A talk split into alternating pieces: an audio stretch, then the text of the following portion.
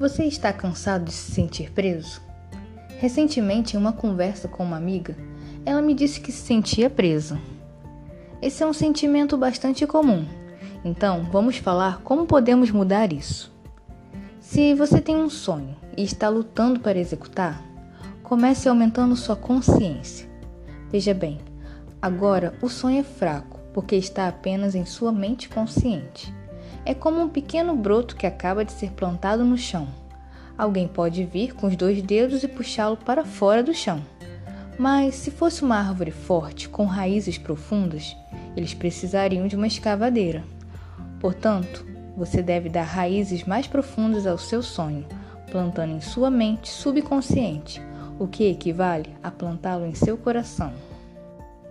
Mas antes de fazer isso, você deve estar ciente de duas coisas. Primeiro, você já tem que ter algo plantado em seu coração.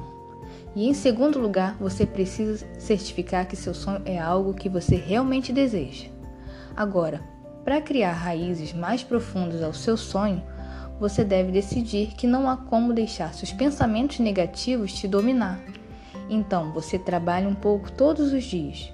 Você visualiza seu sonho, escreve no cartão de meta e o lê várias vezes ao dia e veja a si mesmo como se já tivesse realizado seu sonho.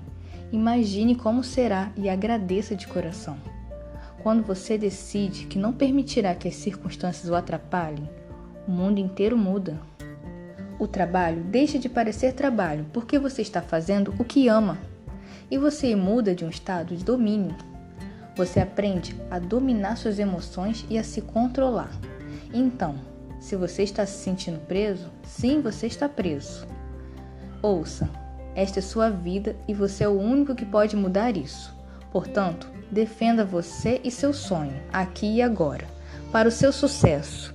Este é um texto baseado nos estudos de Bob Proctor. Obrigada pela audiência e até a próxima!